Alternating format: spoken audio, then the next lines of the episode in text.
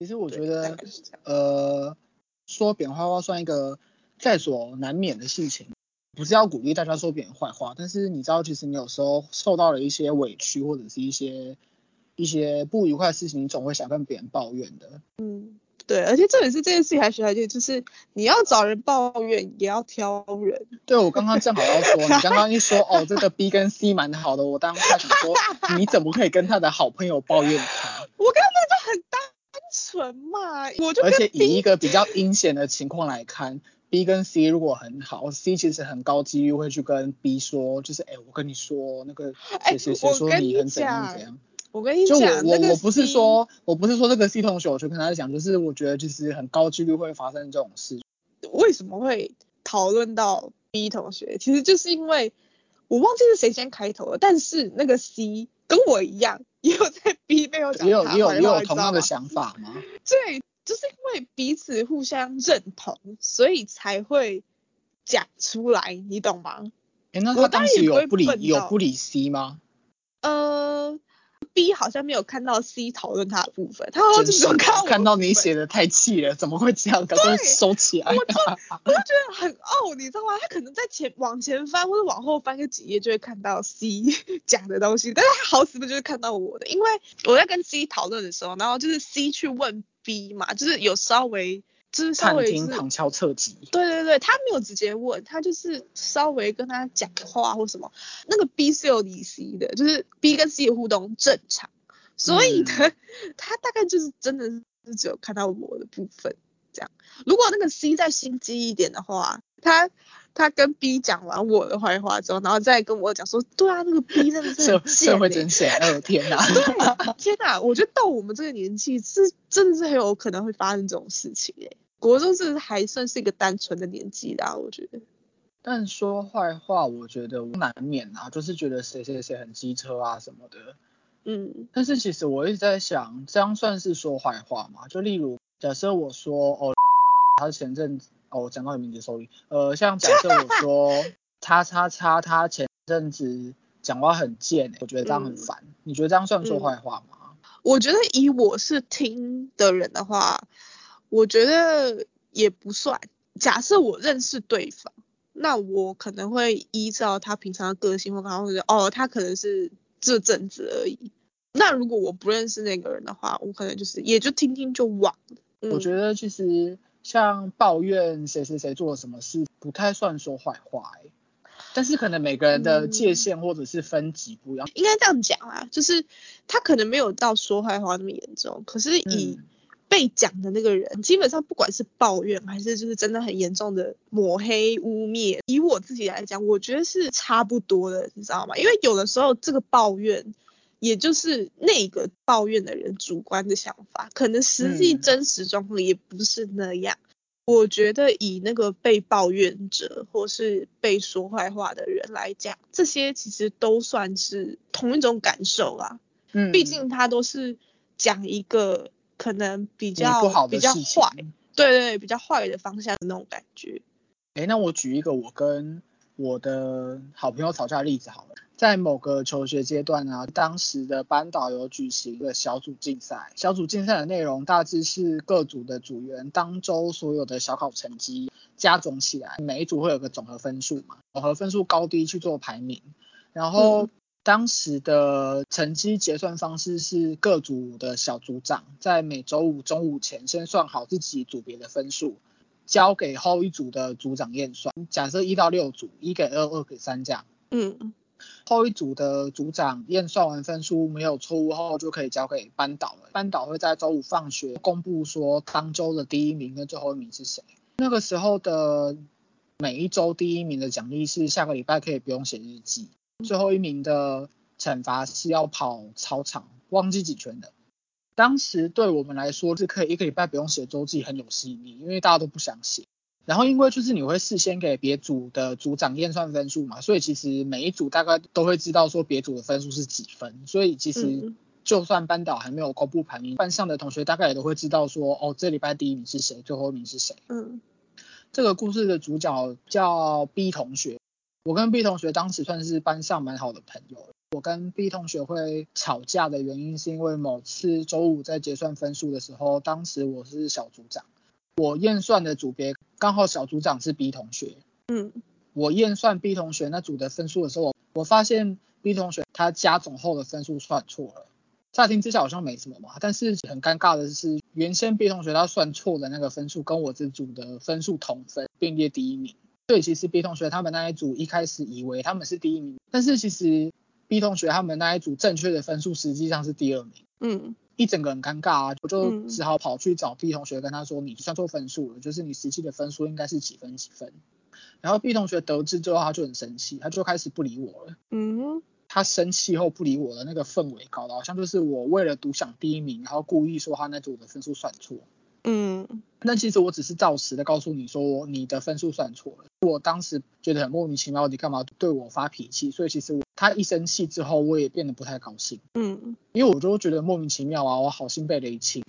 这件事就演变成我跟 B 互看不顺眼，但是其实我们两个并没有面对面的争吵。嗯，然后真正的起火点是班上某个正义魔人，他就自以为好心的在帮忙劝架，但是实际上他的劝架行为就很像在煽风点火。这位正义魔人他在案发的当天，案发杀人现场，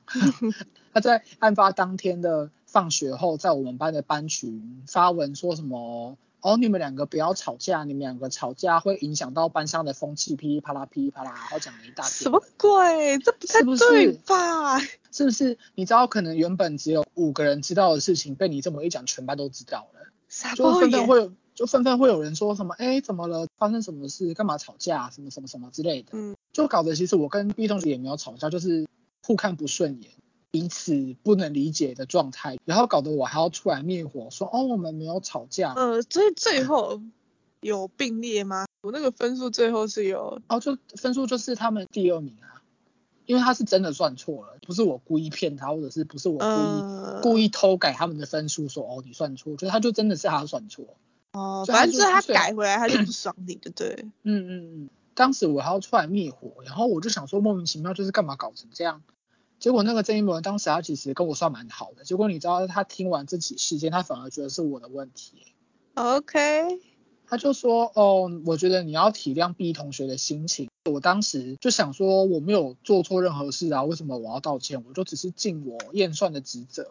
因为我当下去告知他分数算错这件事情，我也没有用讪笑、嘲笑的方式，我就直接跟他说谁谁谁，你们分数算错了，就这样。就我也没有说哈哈哈，你算错了，你本来是第一名，你变第二名，我也没有这么北吧。所以我就觉得我就是尽我验算的职责，结果我得到这个奇怪的对待。不过之后有和好，和好大概是半年或一年后吧。就某天我就收到 B 同学讯息，他就跟我说不好意思，怎么之类，就是啊不要不要讲太细好了，不需要把它这是很久之前的事情吗？就是他跑来跟你道歉。距离事情发生到他跑来跟我道歉，中间大概过了半年到一年吧。然后这件事事情就这样和平落幕，就我们两个就回归，可能路上遇到会打招呼啦，然后什么什么之类的，但是就没有办法像是吵架前那样那么好，没有办法破镜重圆，就是那个坎就在那，你们两个彼此也都知道这个坎，所以你就变得好像跟他相处起来就有点矮了吧。我其实一直觉得要开口认错是一件非常困难的事情。对，很多人是碍于面子，所以即使他知道自己有错，但是他也是不道歉的。所以我觉得，就是 B 同学他做这件事情，我觉得算是蛮蛮值得赞赏的吧。嗨，剪片中的我，录音当下用值得赞赏来形容我，剪片时听一听觉得不太适当，感觉好像在点评对方，所以飘出来把话说得完整一点。应该说，我觉得对方主动道歉这个行为非常勇敢且值得学习。至于原因，后面会聊到喽。我觉得道歉这件事情，认错、道歉，然后改过，这些感觉好像是应该要被教导的事情，但是实际上他并没有被教导给小朋友知道。应该是我觉得其实道歉很难很难教诶。我觉得道歉分成你是真心觉得自己做错了道歉，跟你只是敷衍的回应是道歉，或者他可能会跟你说你现在去跟那个谁谁谁说对不起，这有点半强迫。即使你道歉，但是你其实也不太知道你到底错在哪，或者是你为什么要道歉。或者是你知道，但是因为你是别人叫你去道歉的，所以就是有一种其实其实你自愿的感觉。对对对对对对对，道歉这件事情一直被以一种被迫，不然就是道歉之后会受罚，这些东西捆绑在一起，就会导致道歉变成是一个很难去自己自愿去执行。即便你有那个想法好了，你也真的很难会跨出那一步，你知道吗？那我自己的话，如果我跟平辈有吵架或是有有争执的话，我会去思考我们会吵架的原因是不是我的问题。就像是前面提到，就可能哦，可能我嘴贱，然后可能我伤到对方，这种情况下，我就会去跟对方道歉。嗯，然后如果如果问题不在我，我就不会，我就会觉得哦，那就算了吧。不过就是我也怕我自己可能判断的太主观了。我如果可有跟朋友发生争执，我就会跑去问我几个就是可能跟我比较好的朋友，就是听他们的意见。就是我可能会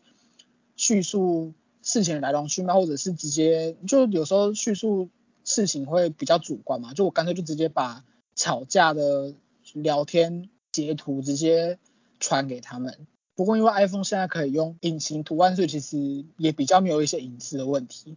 别人不要跟我说什么 哦，你怎么可以把我的话跟别人讲？嗯然后我就让他们听听看，他们觉得这件事情的错是在我还是在对方啊？刚刚是说平辈嘛，不过像是一些跟长辈吵架或者是有争执的时候，我觉得身为晚辈可能还是需要主动道歉的、即使问题的错不在你。就听起来可能好像有点威权哦，人家是长辈，所以我要让他。不过我举个例子好了，就是我之前在写某个作业的时候，他需要做问卷，当时的嗯指导老师跟我说，可以请该科目的其他科任老师们帮忙，所以我就先传讯息给该科目某个我认识的老师，称他为 A 老师好了，我就嗯请他上课前花可能一两分钟，在他的授课班级，请同学帮我填一下问卷。嗯但意外就是来得如此突然。那我的指导老师很好心的，在我还不知情的情况下，然后我也还没有去邀请其他老师，我的指导老师就把我作业的问卷发送给那些老师们，就是该科目的其他老师。所以当 A 老师他知道我的指导老师把我的问卷直接发送给其他老师的时候，他就很生气的跑来跟我说：“你们做作业应该是要自己去发送问卷，自己去邀请老师，而不是请指导老师帮你们发送问卷。”嗯当时就有点算是某种资讯的传递落差跟误会吧，因为我根本就不知道，我只知道老师已经帮我传问卷给其他老师了。嗯但从 A 老师的角度看来，可能就是我没有自己去邀请老师，反而让我的指导老师去帮我发送问卷。然后嗯发生这种误会的情况下，虽然我当下完全确定我是清白的，因为我根本就不知道。嗯 A 老师骂我的当下，我也就只能跟 A 老师说，哦，不好意思，就我以后会注意，然后跟老师解释一下，其实我不知情，指导老师帮我传问卷的。嗯嗯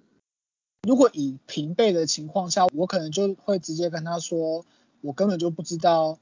这件事情的发生，你为什么没有搞清楚状况就跑来指责我？但是遇到长辈，我觉得说话的方式可能还是需要婉转一点，算是一种做人的艺术吧。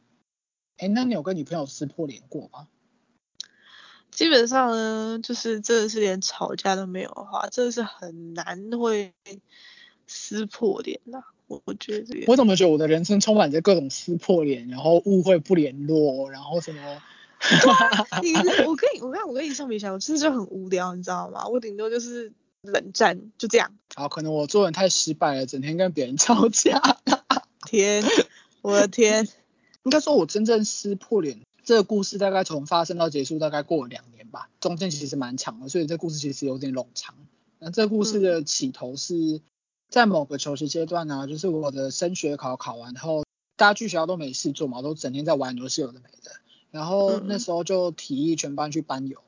班游的时候不是会分组各自行动嘛？这种各自行动出去玩，你当然是找自己比较好的朋友一组。那时候班友我们是组织有活动时间，玩到一半累了，我们就说啊，不然去 seven 坐着休息一下。然后到 seven 后，某个组员就提议说，先传刚刚一起拍的合照到我们自己的群组里，就是我们几个比较好的朋友的群组里。嗯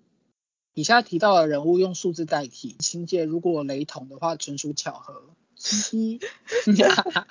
OK 听起来好白目哦，傻眼。当组员们正要传照片到群组里的时候，三十就提议说，哦，这听起来真好笑。OK OK，三十就提议说，哎、我想把二二跟二六踢出群组。呃，岔开讲一些前情提要，为什么三十想把二二跟二六踢出群组呢？因为那阵子二二跟二六跟我们这群人比较没那么好，然后他跟嗯二十五他们比较好。你知道，就是很常会有这种，哎、他最近跟他比较好人，是我们不要理他那种奇怪的心态，就对不太啊能理解。是因为当时我们那个群组是在班游前就已经有的聊天的群组了，所以其实二二跟二六是在那个群组里面的。好，回到故事，当三十提议要把二二跟二六踢出群组的时候，我就跟三十说，哎，应该不用吧，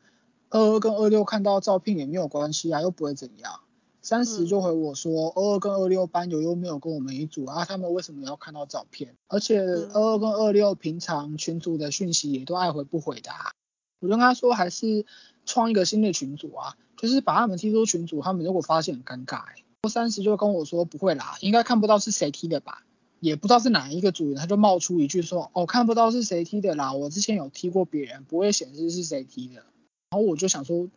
哦，那就好吧，那就提吧，不然就是因为也没有人反对，因为当时每个人的手机里面都有一些刚刚拍的合照，啊，我的没有，我的没有是因为我的手机算是比较旧，画素比较不好，所以就没有用我的手机拍。嗯。所以当时就只剩我没事嘛，我就想说，刚刚他们既然说看不到是谁踢的，然后我又没事，啊，不然我就帮忙做这件踢人出群组的事情好了。结果呢，其实呢，看得到是谁踢的，还清清楚楚的显示呢，显示谁谁谁把谁谁谁退出群组。我为什么会知道呢？因为班游过了大概两天后吧，二十五他就跑来问我说，哎，你怎么把二二跟二六踢出群组啊？我当时整个背脊发凉哎、不过当时我也不可能如实的跟二五说哦，因为三十不爽二二跟二六啊，所以他就想把他们踢出群组，有这种奇怪的自作孽的保护朋友的心态吧。就我就编了个因为群主很久没用，所以把大家都退掉了烂理由，然后蒙混过去。然后我当时的想法是，不然这黑锅我背了就算了，因为毕竟当时距离毕业也不到一个月了吧。嗯我就想说，反正毕业后应该也不太会跟二二二五二六他们联络，因为毕业前我们这群人跟他们那群人的联络其实算蛮不密集的。嗯不过事情不是狗狼鼠，让你干单。毕业后没多久，三十跟二五二六他们变得很好呢，三不五时就出去玩。，cool 哦，这种过一阵子就讨厌谁，然后过一阵子又跟那种很好的人，真的是在我的人生中一直出现。前阵子跟我说，哦，我觉得谁谁谁很讨厌，过阵子看到他们两个整天搂在一起，然后在边说，哦，我们一起去厕所，哦，我们一起去哪里？哦、我真是到底。然后毕业后嘛，就是我们那一群本来的朋友，就是分散在不同的学校里面啊。刚开始段考的时候会一起约在某个图书馆一起念书，然后某一次是我人在补习班念书，三十跟三十三问我说要不要去图书馆找他们一起念书。当时快接近中午了，所以我跟他们说，那我可能大概下午一点半才有办法到哦，看他们要不要等我一起吃饭。结果他们就跟我说，哦，一点半太晚了，所以他们就拒绝等我，所以他们就先去吃了。嗯然后这时候你可能会想说，那你就不要去就好了，因为当时他们有一直说你来呀、你来你就自己去吃饭都不会怎样什么的。当时我就觉得我跟他们是好朋友嘛，所以我就想说好，那我去吧。结果我那次去找他们的时候很凄凉、欸，因为那时候是假日又接近断考，所以图书馆人很多嘛，所以他们附近的座位都被坐满了，所以我就自己找了一个离他们颇远的空位，然后我还要自己去吃午餐。嗯就我就边吃午餐边想说，我来这一趟的用意是什么？那我就跟我自己在补习班念书的用意不是一样吗？我觉得我当时有点像是被好朋友这个名词绑架了吧，有种就是好朋友说什么，那我就哦好我做的感觉。之后又是某次也是段考要约看书，三十跟三十三他们约一起要去图书馆念书。但珊珊当天要补习，她大概一点半才能到图书馆。三十就在群组里面边喊饿，然后边等一点半的时候，珊珊来了再一起去吃午餐。这个环节是不是很耳熟？刚刚是不是发生过一样的事情？换了个人就又突然又可以了呢？所以我当时就有点就是有种被差别待遇的感觉啊，所以我后来就就渐渐的就比较没有跟他们密集的联络吧，就比较少了。嗯，不过真正会撕破脸的导火线其实是我们以前的班导生日的时候，我跟三十还有三十三都会约一天一起录个小短片送给我们的班导当小礼物，这样。哦，这个传统大概维持了大概一两年吧。某次我们班长快生日的时候，我就跟三十跟三十三说，哎，我们要不要约一天出来录个小短片？三三他回我说，哦，他们隔天刚好要去星巴克念书，我就跟他说，啊，不然我明天跟你们一起去念书，顺便把影片录一录好了。嗯这个时候三十三他就 take 三十说，哎，你不是在线吗？你怎么都没有回？三十他就跳出来说，哦，没有啊，我哪有消失？结果很神奇的是，三十跳出来回说，哦，我哪有消失后，三十跟三三两个就一起不回了，他们就是一起在群组里面消失，很神奇吧？一个神秘事件。就我自己的理解啊，或许也可能是我想太多，就是我觉得当时可能是三十单独跑去密三十三说，哦，隔天中午不要约我去看书之类的。嗯，诶，我剪片的时候无聊去翻当初摊牌的聊天记录后，发现我撕破脸的导火线讲错了，直接变造谣，哈哈。当初会撕破脸的导火线，其实是因为当时某天我无聊去翻我手机的相簿，翻到婢女的照片还有影片，我就传去我跟三十还有三三的三人群组里。当时聊到他们隔天要去星巴克念书，再来后面的故事就跟录音但是讲的一样喽，包括三三 take 三十问他干嘛不回，以及三十冒出来说那我消失后三十跟三三一起搞消失，特此成精，有人在意吗？哈哈哈。可能是我自己多想了，不过我觉得这种撕破脸的戏码，就是长久的伤害累积出来的。就我当时帮他们背黑锅，导致我看到二五跟二六之类的人，即使我跟他们讲话聊天，看起来好像都很正常，但是其实隐约中就是你会觉得你跟他们两个中间有隔着一道隐形的尴尬墙，毕竟事情就是发生在那。可能对他们两个来说，那个锅根本没算什么吧，他们根本不当一回事吧。对三十，对啊，就是就是你事情不是放在他们身上啊，就是 事情发生我 cover 完之后，他们就说哦不好意思，我当初不应该叫你爸把他们推出群组什么的，叽里呱啦，就是诸如此类一些于事无补的小道歉。就对他们来说，这对啊，更不然后我当时就天真的以为啊没关系啊，反正我以后跟三十三十跟三三会是比较常联络的朋友，所以背个黑锅就算了，反正毕业后也不会跟二五二六联络了。嗯然后在三十跟三三他们搞消失的当下，我就会有一种，呃，如今算是看明白了，再深的友情都被彼此的消磨给耗尽了。对，我在学《如懿传》，OK，我没有看，没有关系。傻眼，没有共鸣，那样不好玩。自己觉得我自己在看这个，我自己觉得我要念出来，我都觉得很白痴。我跟你讲，我只停在《甄嬛传》好吗？后面我就没有再追了。好，算了，那不是重点。不过接下来也蛮像宫斗剧的啊，就是他们两个搞消失后，过几天啊，我就把他们的联系方式都删除，然后跑去跟二五把当年班友踢出群组的事件的来龙去脉跟二五解释清楚。嗯不过其实距离踢群组到撕破脸中间大概隔了大概两年吧，所以我觉得其实被踢出群组的当事人可能也不太在意了，毕竟当时被踢出群组的人跟那些什么三十啦、三十三他们其实也蛮好的，所以很常出去。嗯 但其实我当时就有这种我不想帮不值得人背黑锅的感觉，所以我选择去跟当事者还原来龙去脉，算是我对这整出事件的终结吧。然后经过这件事，我的心得大概就是觉得人都是会变的，就你过去你觉得在意的，你未来不一定是。你把人家当好朋友，人家可能也不一定很认真的把你当一回事。嗯，哦，听起来好黑暗哦。不过接下来的话题可能更黑暗哦。你有被女朋友背叛过吗？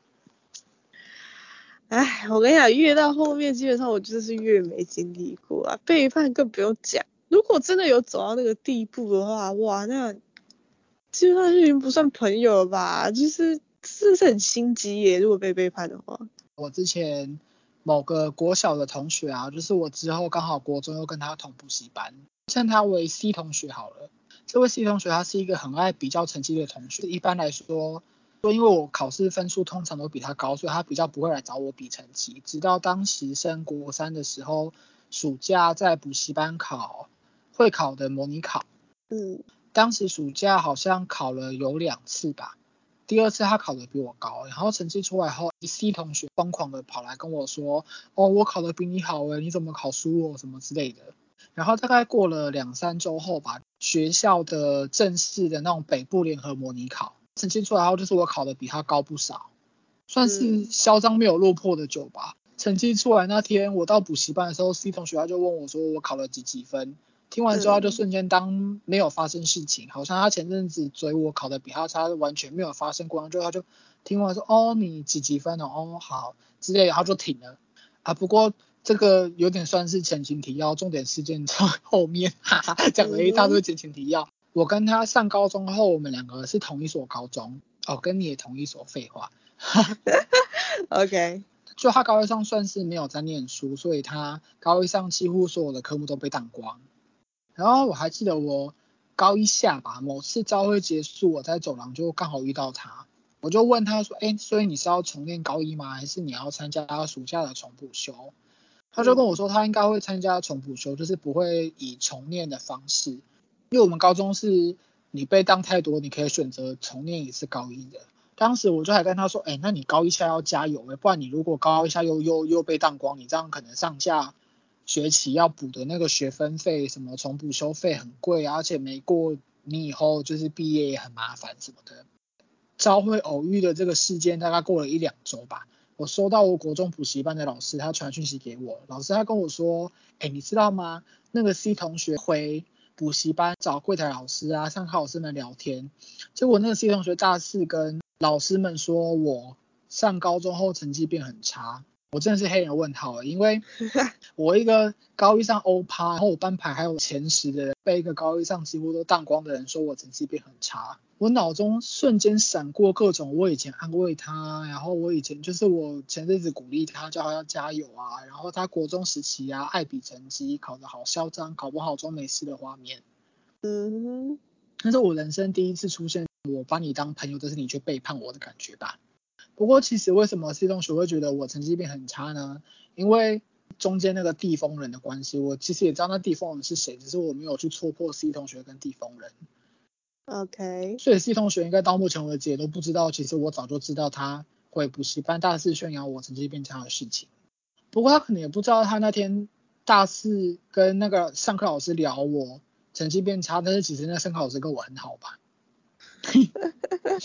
你知道那个地方人是谁吗？我有跟你说。啊，对对对对对对对，很好。逼起来，全部都给他逼下去。哎，那你会选择要断舍离朋友吗？呃，你说的断舍离是是有点像是定期，然后可能过一段时间，然后就开始清一下朋友这种吗？或者是觉得不适合，选择不联络这样？基本上呢，都不是我主动去断舍离朋友，嗯都有点像是一段时间结束，然后各自纷飞，交然后就给时间自动来断舍离吗？，对，就自动断舍离了。然后如果有机会联络上的话，那就是缘分。某个时期的我可能会为了维持跟每个朋友的友谊，所以会委曲求全，像是讨好啦，或者是可能对方说什么我就听什么啦。但是其实随着时间，我渐渐了解到，真正在意你的朋友，其实不太需要你去讨好他。健康的朋友关系应该是要朋友的相处地位要是平等的。我举个例子好了，就像我之前有个蛮常联络的朋友，我觉得我跟他的相处的地位算是蛮不平等的。像他跟我讲话的口气或者是语气，就有点像是在颐指气使。就例如这位朋友他去日本玩，然后他 PO 了一个他食物的限动，我就回他说，哎、看起来很豪华哎、一般人不是会回说，哦还蛮好吃，或者是哦还不错啊什么之类的。嗯，结果他回我说，不然应该吃的很寒酸吗？是会不会聊天？傻眼！我当下还可爱的打哈哈跟他说，哎呀，我不是这个意思啦什么的。我现在自己想想起来，我当下这么回他，我真的觉得很不可思议。之后也是某次要跟这位朋友约吃饭，他就说让我挑餐厅嘛，然后可能我挑了十家，十家他都说不要。嗯而且我都是那种可能大方向的范围哦，哦，我们要不要吃烤肉、吃火锅、嗯吃日式、吃韩式，大范围的方向，他都说他不要。之后我就说，不然还是跟你挑好了，因为我都可以。结果我不是给他挑吗？挑着挑着就没有然后了，一直到我们两个约的那天，他也没有说他要吃什么，当天就这样留局了。留局后大概过了两天吧，我就看到他 PO 他跟他朋友去吃烤肉。我当初第一个提议就是说吃烤肉。哎、会不会其实他已经先在你们约之前就已经先约好了，所以他也说他不要吃烤肉？是啊，我有我是有想过这个可能性，不过我就想说，我其实大概各种方向的问题都问过。你看像什么火锅、烤肉、韩式、日式什么的，我就各种方向让他挑。嗯我就觉得我有点像是热脸贴人家冷屁股贴过头了。嗯哦，不过讲到这里还蛮好笑，就是我不是跟你说他回我说那个吃的很寒酸吗？嗯他过阵子跟我说，他觉得他前前阵子回这句话，他自己觉得好像也有点超过，但是他不好意思跟我说。然后过阵子吃饭跟我选半天选不出东西，我真的是就好像他先打了你一巴掌，跟你呼呼说哦不好意思，然后再打你一巴掌。我真的是 这件事情就让我有点意会到朋友们相处的地位的平等性有多重要吧。嗯哼，哎，你是不是有说你是前阵子有个很久没联络的朋友突然跑来加你 IG？对，没错，就是在上礼拜，所以就是我们第一次录 podcast 的当天早上，我就打开 IG 嘛，然后我就收到一个就是追踪的的通知，这样，这位是我国小非常要好的同学，他是我五六年级很好的同学，这样，基本上这已经过了好几年，这已经过了，这样算起来有没有七八年吧，真的超嗯久。因为我就是一个不会主动去加别人 IG 的人，Me too。对，真的，除非别人来追踪我，我就不会追踪人家。我们两个就是这种叛叛逆的反骨性格，看到认识的也不会主动去也加。不是，就是觉得很怪，你知道吗？我懂你那个感觉，对对对因为我也是做这种事。对，就连加脸书也是一样。结果你有加他吗？就是他不是来追踪你啊，你有你有按确认或者是你有回有啊因为我不主动，但是别人来追的话，我就会回追，所以我有按回去，然后也有追踪，但是其实后续没有发生其他事，因为真的隔太久了，真的是嗯久到假设你真的要开头约好了，都会觉得很像自己是怪人，你知道吗？就是隔了这么久，然后突然 突然来追踪你，然后一追踪马上就说，哎、要不要约约出来吃个饭，是不是？就是就是不知道，如果是我的话，我会觉得说别人一定会觉得我是个怪人，因为像我前前几天我也有在想说。我要不要联络一个国中很好的同学，然后叫他出来喝酒之类的？讲到这个，我好想吃二楼哦，讨厌。我们会这么开心提到二楼，是因为我们两个就是要前我们的聚会通常都在二楼。因为我们两个都很爱对吃二楼。第一次是怎样啊？第一次是我们两个而已，对不对？我们两个第一，次是你早上跟在吃早餐，对，我起床后看到你，我就就回你说都不教导，对，你就说不然我们约晚餐。然后我说晚餐吗？好啊。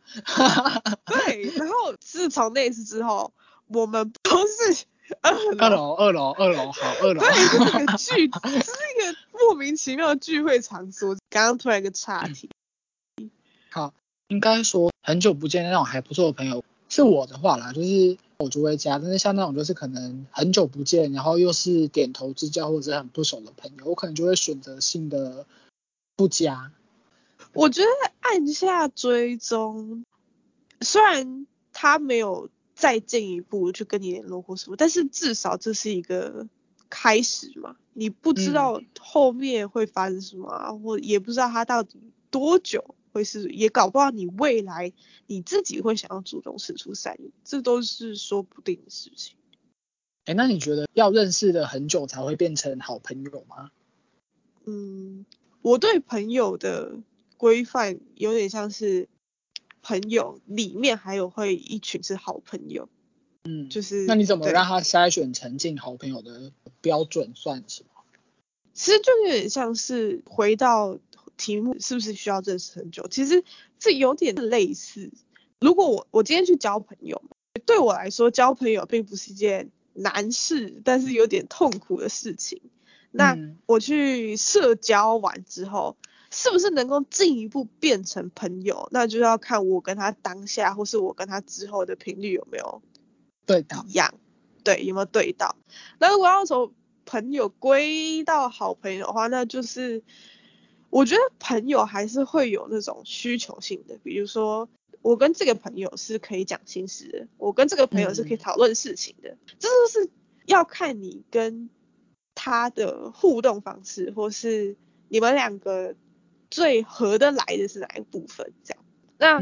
我觉得到好朋友的话是等于是几乎是频率是相同，甚至是可以同步的那种状态，会被我归在好朋友里面。那朋友的话就是平常都不错啊，表面上都不错，聊天也 OK。可是问题是离开了那个我们彼此都在的环境之后。那可能就不会特别，比如说，哦，我今天特别想要找某个人去做某一件事，他可能就不会在我的考虑范围内，但是他还是我朋友，对，有点类似这样。那至于要不要认识到很久，如果从对频率来看的话，我个人是觉得不需要到很久，诶，甚至我觉得大概互动个